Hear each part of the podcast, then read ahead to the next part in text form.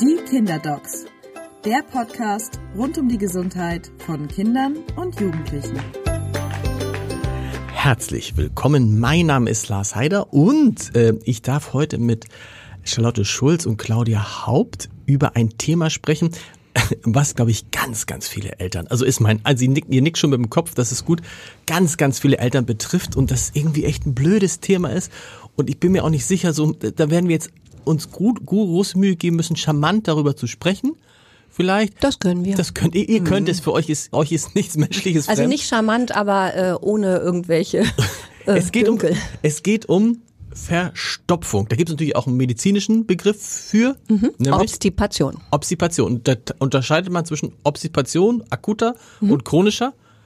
Ganz genau. Genau. Damit, und das ist wirklich, ähm, ja, nee, erklärt mir das mal, weil das ist ja, ich habe das, ich habe das bei beiden meiner Kinder gehabt, bis bis hin zu ins Krankenhaus fahren. Das Kind hat solche schweren Schmerzen, ich kann nicht mehr und schreien. Und dann war der Darm halt einfach, war einfach alles bis oben hin voll. Genau, Ja. also ich glaube, da, das können wir vielleicht vorab erstmal sagen. Es gibt eben, wie du sagtest, die akute Verstopfung und das kann dann so eine Notfallsituation werden, wie du sie schilderst, ne? dass die Familien im Krankenhaus sind. Das sind Kinder, die normalerweise gar keine Schwierigkeiten mit der Genau. Verdauung haben, aber dann kommen so Faktoren dazu.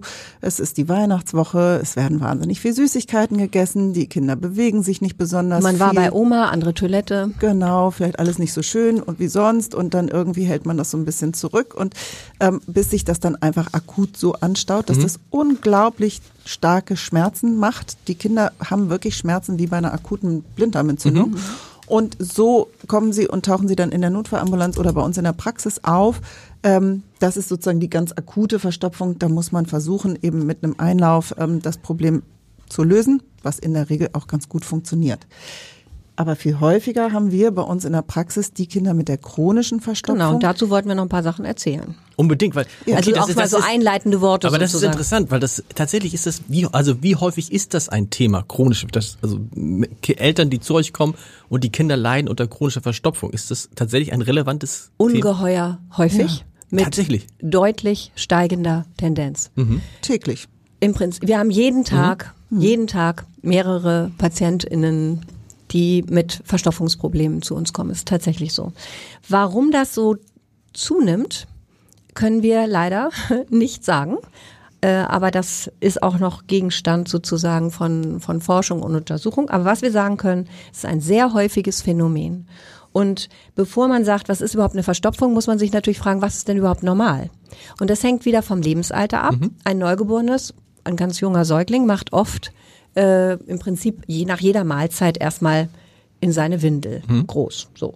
Und dann entwickelt sich so mit der Zeit, äh, dass dann gibt es irgendwann äh, Beikost. Es wird sowieso mit drei Monaten gibt so eine bei vollgestillten Kindern so eine Phase, wo sie nachher nur noch einmal die Woche unter Umständen oder sogar noch ein bisschen seltener machen, aber quietschvergnügt weiter trinken und keine Probleme haben. Und dann, sobald die Beikost da ist, sagen wir immer, alle ein bis zwei Tage sollte ein Stuhl abgesetzt werden. Es dürfte dem Kind nicht wehtun und so weiter. Und dann, wenn wir bei den Kleinkindern und Kindern angekommen sind, gibt es so als Faustregel, es müssen wenigstens vier Stühle in der Woche abgesetzt werden. Aber bis So zu, wenig? Ja, das ist die untere Grenze. Okay, mhm. Wenn das Kind dabei gesund, munter und ohne Beschwerden ist. Ne? Das Die ist ja jeder zweite Tag. Und ähm, das wäre dann so mindestens jeder zweite Tag, genau. Und bis zu drei weiche Stühle am Tag sind aber auch in Ordnung. Oh, das ist aber dann eine riesen- wahnsinnige genau. Mhm. Spanne. Und jetzt ist natürlich ein Unterschied, ob ein Kind, was immer zwei breiige Stühle am Tag gehabt hat, plötzlich harten Stuhl kriegt und mehrere Tage nicht mehr geht. Oder ein Kind, was immer schon jeden zweiten Tag Stuhlgang hatte. Also man muss immer gucken, wo kommt das Kind her? Und bei den Fragen machen wir das ja auch. Und dann wollten wir noch ganz kurz sagen, wofür sind denn Dünn- und Dickdarm eigentlich da? Der Dünndarm, der ja viel, viel länger ist als der Dickdarm, ist für die Verdauungsprozesse da. Da wird das, was gut für unseren Körper ist, rausgefischt aus dem Nahrungsbrei. Und dann entsteht im Prinzip erst eine Suppe und dann nachher ein wässriger Stuhl, der kommt in den Dickdarm. Der Dickdarm, das ist eine große Schleife im Bauch, die dann letzten Endes am Enddarm und dann am Po-Loch ähm, endet und da seinen Ausgang hat, ist äh, für mehr, hauptsächlich für zwei Sachen da. Einmal für bakterielle Vergärung, das hat was mit immunologischen Prozessen zu tun. Und diese flüssige äh, diesen flüssigen Stuhl einzudicken Mhm. durch Wasserentzug, sukzessive während der Passage, weil wir sonst ja alle unkontrollierte Durchfälle hätten. Stimmt. Diese gute Funktion des Dickdarms wird aber dem Kind mit der Verstopfung zum Verhängnis, weil je länger der Stuhl im Enddarm festhängt, Ah, desto, desto- mehr Wasser wird entzogen. Desto das dicker heißt, wird er er, wird okay. immer fester und immer fester. Ah, das ist eine gut, ja, das habe ich, okay. Das, Und außerdem kann man noch dazu sagen, hat ähm, dann dieser Enddarm, das letzte Stück, ähm, die Möglichkeit, also wenn das dann immer mehr wird und immer mehr und es bleibt und sammelt sich da, der dehnt sich total aus. Das wird wie so eine, wie so eine Blase letztendlich. Das Ne? Nennen wir Megakolon, wenn das dann länger so Ja. besteht. und da, okay, dann können wir verstehen, dass das dann weh tut und drückt. Ja, das Missverhältnis, Ja, ne? genau, ist ein totales Missverhältnis. Und den Kindern geht nachher auch wirklich ähm, das Gefühl flöten irgendwie für, ist das jetzt voll, weil es ist immer voll, irgendwie muss ich jetzt zur Toilette, muss ich nicht zur Toilette. Dann haben wir sozusagen das Phänomen dieser chronischen Verstopfung.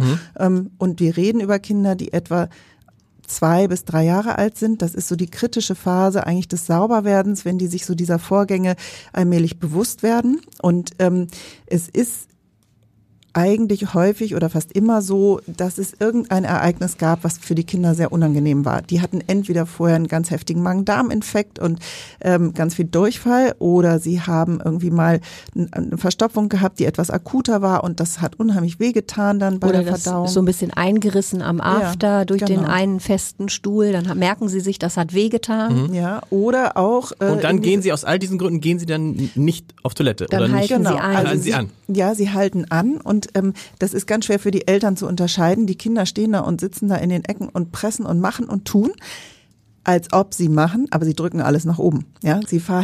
versuchen alles zuzukneifen und mit aller Kraft irgendwie das zurückzuhalten. Und- ja, ziemlich und- erfolgreich, ehrlich gesagt, irgendwie. Ne? Und Also- manchmal kommt dann mal so ein Ködel raus oder zwei, drei. Ähm, unter oft auch Beschwerden. Dann denken die Eltern, okay, naja, ist jetzt was abgegangen. Dann kommt manchmal ein ganz weicher Stuhl, der nicht umsonst falscher Freund heißt, weil er nämlich den Eltern suggeriert, eine Verstopfung kann hier ja nicht vorliegen. Der ist ja ganz dünn, der Stuhl. Das ist aber der Stuhl, der sich an dem festen, wir nennen das impaktierten, eingelagerten Stuhl vorbeischummeln konnte. Ah, okay. Und der bringt dann alles durcheinander in der Wahrnehmung, was hier eigentlich vorliegt. Und worauf die Eltern auch noch achten können, ist, die Kinder haben einen deutlich geblähten Bauch oft. Weil nicht nur der Stuhl steckt da wie ein Stopfen, sondern die ganze vergorene Luft im Dickdarm, also die Gase, können ja nicht gut abgehen und dadurch entsteht dann auch dieser Blähbauch. Wir sagen auch, ähm, so eine chronische, chronische Verstopfung, die schleicht sich an. Also das ist nichts wie bei der akuten Verstopfung, was plötzlich jetzt akut ein Thema ist, sondern das muckelt so ein bisschen hin und her, dann geht's mal eine Phase ein bisschen besser, dann irgendwie geht's wieder eine Phase schlechter ähm, und es zieht sich ewig irgendwie diese Problematik. Ähm, und ähm, manchmal kommt man auch nur aufgrund anderer Dinge, mit Ja. denen die in die Sprechstunde kommen, äh, darauf, dass das wirklich eine Verstopfung sein könnte. Etwa, wenn Kinder, die vorher eigentlich schon eine gute ähm, Kontrolle über ihre Verdauung hatten, ständig diesen braunen Streifen in der Unterhose haben. Stuhlschmiere nennt man das. Genau. Oder ähm, wenn Kinder, die vorher schon trocken waren und ihre Blasenkontrolle hatten, wenn die anfangen wieder einzunässen. Denn man kann sich ja vielleicht ganz gut vorstellen, wenn da unten in diesem kleinen Becken Das heißt auch wirklich kleines Becken. ja eine riesengroße Druck, voller der Druck auf die Blase ist eine andere, genau. Da ist gar kein Platz mehr. Genau. Ja, also deswegen können die dann einfach A, keine Blasenvolumina äh, da halten und ähm, müssen dann auch unkontrolliert ähm, tatsächlich das entleeren. Und dann muss man sagen, okay, was ist denn hier los? Und dann kommen wir ganz häufig dazu, aha, die Verdauung ist eigentlich das Problem und daran klemmt es ja schon seit langem. Wo, wo, wie wichtig ist es dabei, das vergisst man ja als, äh, als Eltern, wenn dann Kinder klagen, ich habe das auch mit meinen Jungs oft gehabt, wenn die sagen, ich habe so Bauchschmerzen und dann denkt man so, oh, was ist denn passiert? Inzwischen ist die erste Frage, wann warst du zuletzt auf Toilette? Das ist auch eine unserer ersten Und dann Fragen. kommt ganz oft, äh, weiß nicht. das und dann ist schlecht. stellst du fest, drei, vier, fünf Tage, Mhm. dass die gar nicht auf Toilette war. Und dann weiß man aber relativ schnell, Mhm. äh, woher es kommt. Ne? Also als Ja. Eltern, die Frage, sollte man als Eltern auch profi aus prophylaktischen Gründen immer mal gucken oder wissen, wie oft die Kinder Stuhlgang haben? Zumindest wenn sie Beschwerden haben. Dann muss das immer mit abgefragt werden, auch Ja. bewusst drauf geachtet werden. Und wir wollten vielleicht, bevor wir einsteigen in Diagnostik und Behandlung, ganz kurz noch ganz kurz was zu den Ursachen sagen. Genau, das Die klangen ja hier schon so ein bisschen an. Also eins ist wichtig, der genetische Faktor ist relativ äh, häufig. Ah. Also wenn wir Kinder haben, die Verstopfungsneigung haben, ist es sehr, sehr oft so, dass die Mutter, der Vater, ein Geschwisterkind sagen, oh Gott, ich kenne das Problem. Ja. Oder Ja. bei meiner Mutter, es ist auch ganz furchtbar, ihr Leben lang und so. Mhm. Und das kann man ja an der Stelle schon mal sagen. Wir können das zumindest erreichen, wenn wir das gut machen mit den Eltern und Kindern, dass diese Kinder nicht das in ihr Erwachsenenleben mitnehmen müssen. Mhm. Diese Bürde. So. Das ist das eine. Genetik spielt eine große Rolle. Kurze, kurze Zwischenfrage. Welche Rolle spielt auch, das äh, habe ich mal äh, miterlebt, wenn sich sozusagen ein, ein Elternteil das so zu, total zur Geheimsache macht? Also so, so dass doch jemand, das ist unangenehm, das darf keiner erfahren, das muss schnell gehen. Ich habe das immer äh, so im Freundinnenkreis, ne, die also die nie, wo die Kinder das gar nicht merken, dass Mama auf Toilette geht, sondern immer alles nur ganz schnell, ganz Ja, heimlich. äh, Total blöd. Das ist das, Ja. was wir auch schon bei dem Thema Einnässen Ja. ähm, besprochen hatten. Diese Tabuisierung ist natürlich Genau. Quatsch. Also Weil dann denkt man so, oh, das ist verboten. Das darf nicht man, negativ Genau. besetzt sein. Das Ja. sollte was ganz Normales sein, wie Essen und Trinken. Das Ja, gehört genau. halt einfach dazu. Und diese natürlichen Prozesse nicht so zu stilisieren oder zu tabuisieren, ist auf jeden Fall äh, wirklich, wirklich wichtig. ja, genau. Und auch ja. eben als Vorbild. Ne? Also dass die Kinder das tatsächlich Mhm. Also, im muss sagen, das- Kleinkindalter auch mitkriegen. Aha, das, Mama und Papa das gehen kann auch rein, also kann auch einen psychische, äh, einen psychischen Grund haben dafür, dass es Verstopfung gibt. Ja, Ja, sagen da- wir mal, das macht das Problem einfach nicht besser. Ne? Okay, oder also so. so. Aber emotionale Überforderung, ähm, sage ich jetzt mal, kann auch eine Rolle spielen, weil diese Ereignisse, von denen Charlotte gesprochen hat, dass da vielleicht irgendwas war, eine Schmerzerfahrung oder ein äh, ja, Schokoladenexzess oder so irgendwas, was den ersten festen Stuhl sozusagen als ein Schlüsselerlebnis dann fürs Stuhleinhalten.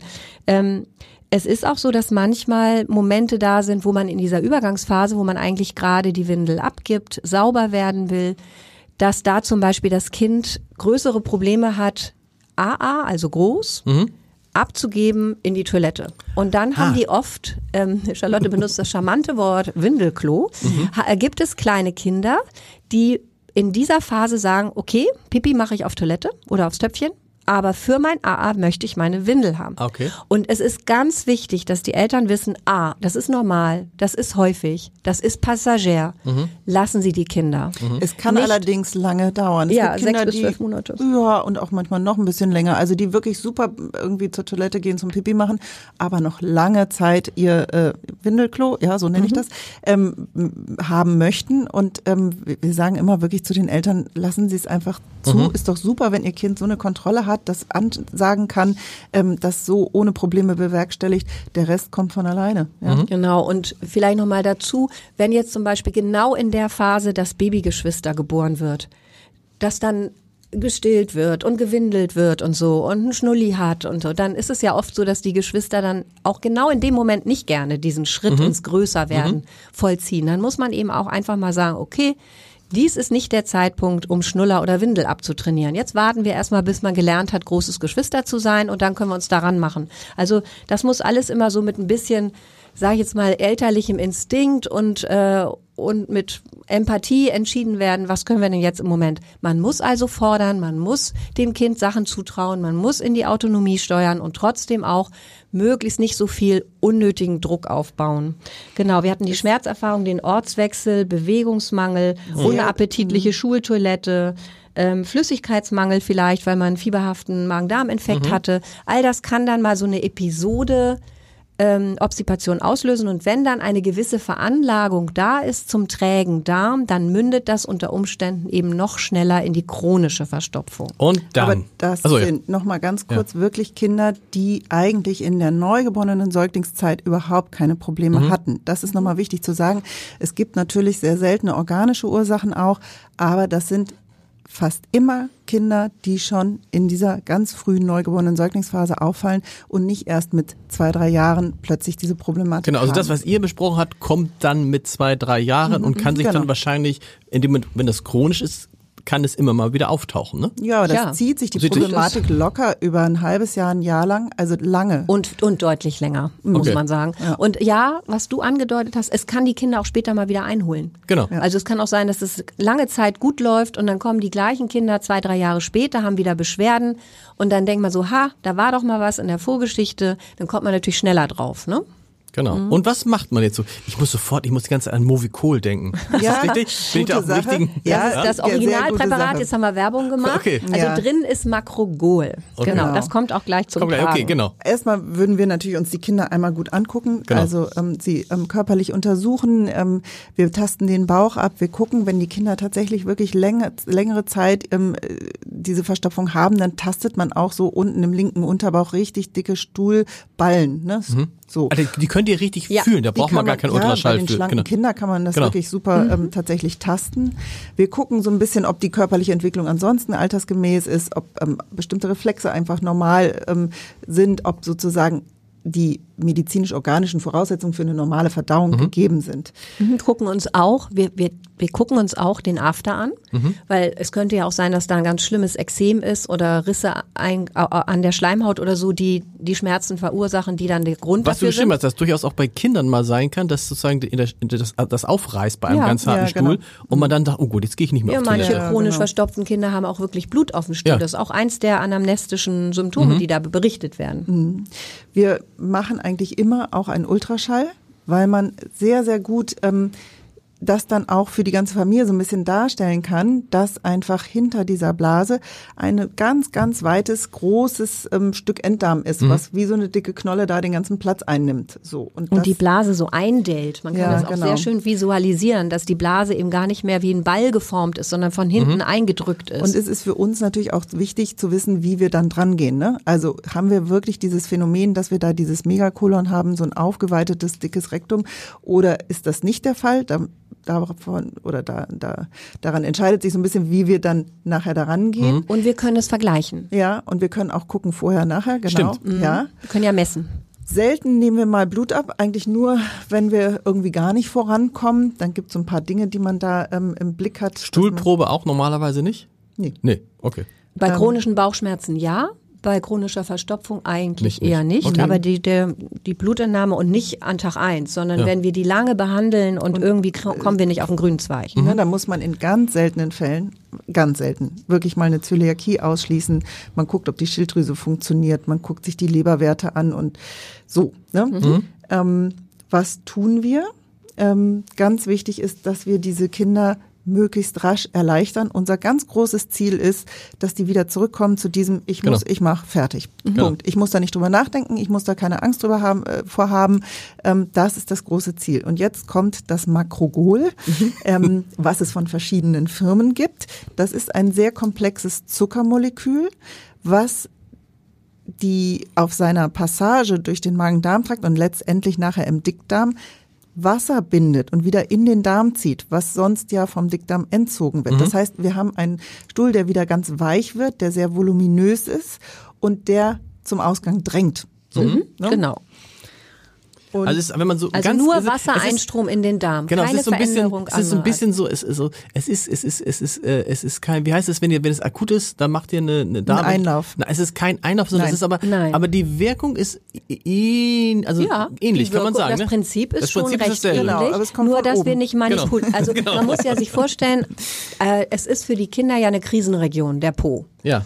Und das ist mit sehr viel Schmerz und Leid verknüpft. Ja. Und wenn man jetzt bei einer akuten Obstipation einmal in dieser Krisenregion durch einen Einlauf m, traumatisiert und manipuliert, aber danach geht's den Kindern bestens Wunderbar. und sie sind mega erleichtert, dann verknüpfen sie das unter Umständen auch nicht als was Furchtbares. Aber wenn man jetzt eine chronische Verstopfung hat und man würde jetzt andauernd an, in, an diesem Popo, der so weh tut, manipulieren, das ist für die Kinder gru gruselig. Und wir kriegen die dann ja nicht dahin, dass sie wieder ähm, einen unbeschwerten Stuhlgang haben. Und deswegen ist heutzutage so, dass man sagt, bitte nicht häufig am Popo manipulieren, lieber keine Einläufe bei chronischer Verstopfung, sondern das ist eine Notfallmaßnahme, eher Stuhl aufweichen und dafür sorgen, dass die Stuhlentleerung wieder beschwerdefrei ist. Und das heißt auch dieses Makrokol, Mhm. so heißt es, ich kenne natürlich nur den Markennamen, das nimmt man dann aber auch eine längere Zeit. Ja. ne? ja, ja. Also, genau. Und das, Ist nicht ganz billig übrigens, habe ich mal gesehen. Ja, Naja. bis zwölf Jahre können wir es rezeptieren. ja. Wie, und danach nicht mehr? Nein. Nein. Bis zwölf, bis zum zwölften Geburtstag ist das äh, Rezept. Ähm, fähig Und, danach, muss man selber. Mehr. Kostet so Richtig. eine große Packung 60 Euro. Ja, das gibt die Nachahmer sind nicht ganz so teuer. Okay. Aber wichtig ist, dass die Eltern verstehen, dass ähm, wir diese Therapie über eine ganz, ganz lange Zeit durchführen. Also Sag mal, von wie lang? man sagt immer mindestens so lange, wie das Problem vorher bestand und noch deutlich länger. Meine Erfahrung ist deutlich länger Ähm, Ja, und als das, Problem. Wichtige vorhin. ist, dass die Eltern einfach verstehen, dass dieses Medikament, das ist ja, wird runtergeschluckt, weil es ist in Pulverform, man löst das irgendwie in Genau. Flüssigkeit auf.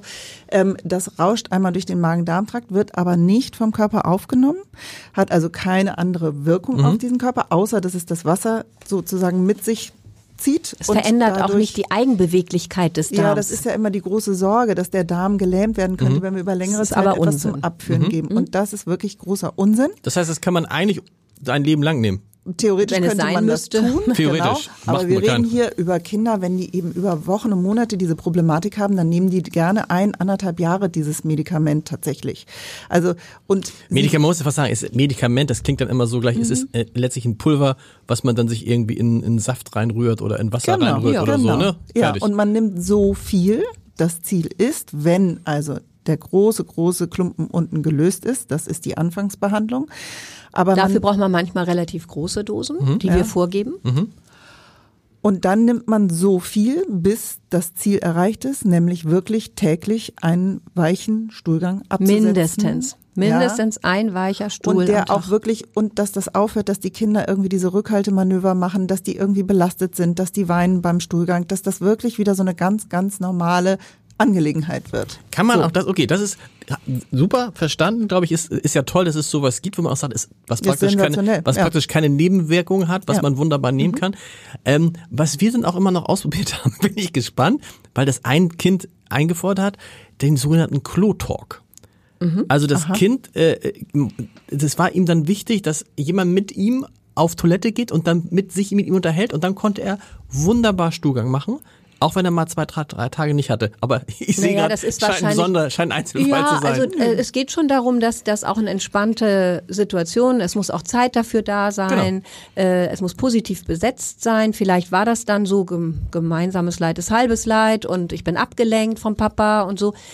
Wie, was dann da funktioniert, ist egal, aber eine entspannte Toilettensituation ist natürlich total hilfreich. Und ähm, je, was wir, das, das, das, da sind wir wirklich messiashaft drauf, was wir immer predigen und was sehr, sehr häufig beim ersten Mal nicht ankommt, ist das, was Charlotte eben sagte. Machen Sie sich darauf gefasst, dass diese Behandlung über viele Monate laufen wird und dass wir unfassbar langsam ausschleichen. Und dass, ähm, ja, sobald es dem Kind wieder gut geht, haben, hat die Hälfte der Familien dann diese Tendenz zu sagen, oh, das wird auch ohne gehen. Und es gibt praktisch immer Rückfälle. Deswegen. Das wollte ich ähm, gerade sagen. Man, man, neigt, dann- man neigt dann ist, dazu, ja. ach komm, jetzt haben wir zwar noch irgendwie 30 Tüten Movi Makro, Makrokohl, Also, Lars. Mak Makrokohl. Wir Laien, wir Laien kennen nur das, was man, äh, Makrokohl. Und, äh, aber der läuft doch super, komm. Lass Nee, weg, nee, nee, genau. nee. Und dann Also, ist es, dann die ist tatsächlich, Urlaubsreise kommt bestimmt, ja. Und oder dafür ist die Visualisierung so gut. Wenn wir nämlich dann den Ultraschall zur Verfügung haben und wir können denen zeigen, guck mal, dieses winzige Kind, das hat eine, wir nennen das Rektumweite, also es hat eine Enddarmweite von über vier Zentimeter, das kann man sich ja vorstellen, das kann ja nicht funktionieren. Und wir wollen auf zwei zum Beispiel, auf zwei Zentimeter. Und die kommen nach drei Monaten und wir sind bei dreieinhalb.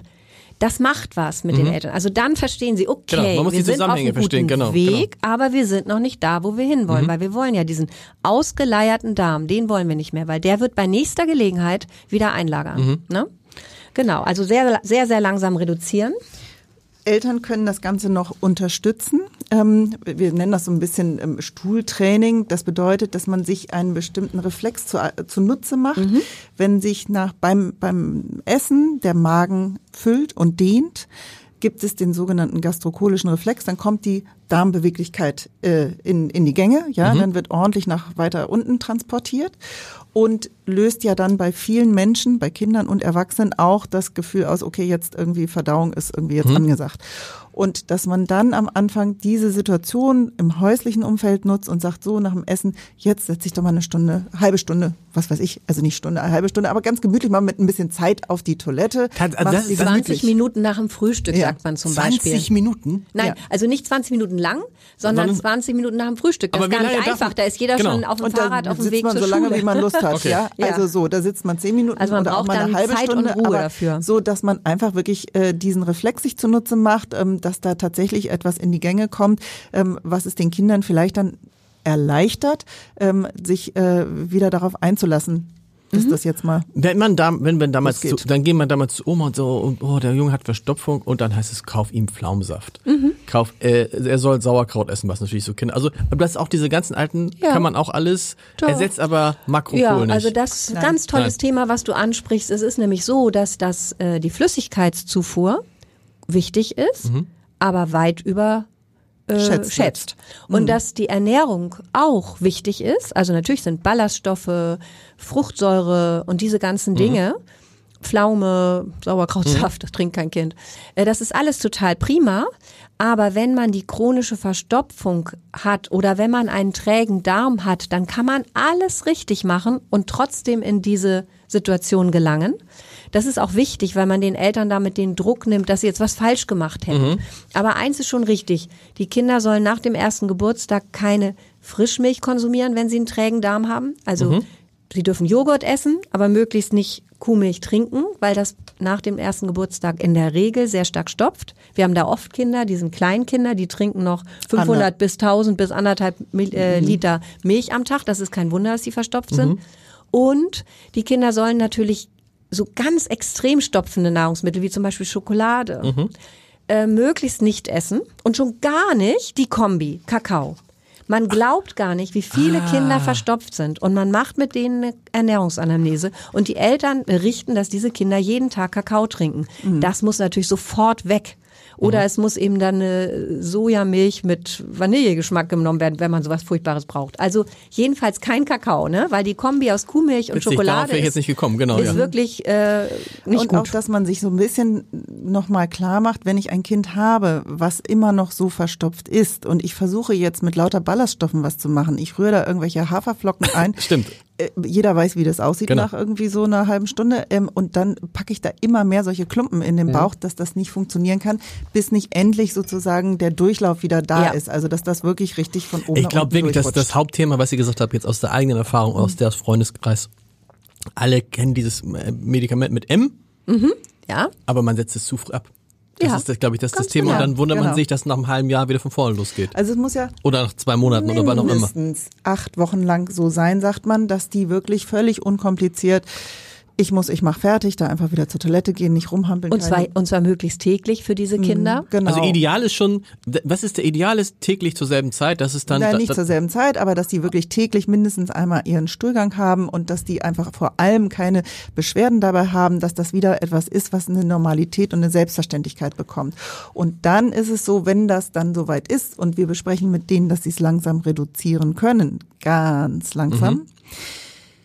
Dann ist es immer noch so, dass das Kinder sind, die sicher gefährdet sind, wenn die dann die Urlaubsreise machen Klar. oder ne, das nächste Weihnachtsfest kommt Ernährungsumstellung, bestimmt. Ja, genau, dass das dann wieder problematisch sein Ja. kann und deswegen die 40 Tüten, die da noch zu Hause sind bei euch, ne, die nicht wegschmeißen, sondern Sofort einsetzen. äh, ruhig mitnehmen in den Urlaub. Ne? Ja, oder du also, hast auch das Thema Schultoilette, ne? wenn dann die Kinder tatsächlich sagen Ja. in der Schule und dann musst du eigentlich, aber du ekelst dich, das habe ich jetzt häufiger auch von Mhm. Freunden meiner Kinder gehört, und du ekelst dich und dann gehen die in der Schule nicht auf Toilette, weil die Toilette halt so eklig ist.